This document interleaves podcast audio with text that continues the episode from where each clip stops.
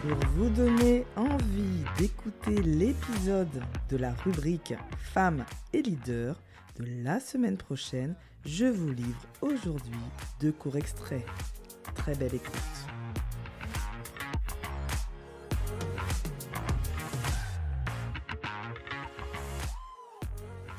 Et là, je me suis rendu compte d'une chose, c'est que dès qu'on parle argent, il y a comme une atmosphère bizarre, tu vois, des tensions qui se créent. Hop Là, je dis, tiens, et je me retrouve avec des relations avec les personnes où soit on n'est pas à l'aise pour parler d'argent, on n'en parle pas, tu vois, soit on en parle, mais quand on en parle, c'est beaucoup d'ego qui, en ressort.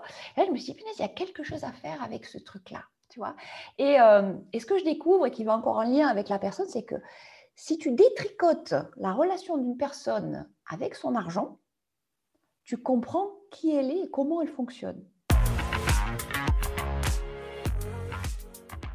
Je ne saurais pas dire si c'est ambitieuse, mais en tout cas, ce que je peux dire, c'est que c'est un peu culotté. Tu vois? Mmh.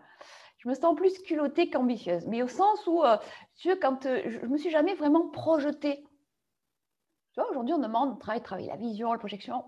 Euh, je me souviens quand j'ai terminé mes études, j'ai commencé à travailler, je ne me projetais pas en fait. Simplement, euh, mon premier job, quand, quand j'y repense, je me dis quand même, tu étais gonflé. Euh, je vais à une conférence tu vois, de chef d'entreprise. J'avais un parterre de chefs d'entreprise devant moi. C'était une conférence organisée par le Crédit Agricole sur l'import-export. Et, et, là, je, à la fin, je dis, est-ce que quelqu'un a quelque chose à rajouter? Moi, j'avais une vingtaine d'années. Je fais, oui, oui, moi, je lève la main je prends le micro et je fais mon pitch. C'est-à-dire que je dis, bah, écoutez, voilà, je termine mes études. Si vous cherchez quelqu'un pour travailler sur un poste export, je suis là. Et j'ai été embauchée dans les 48 heures.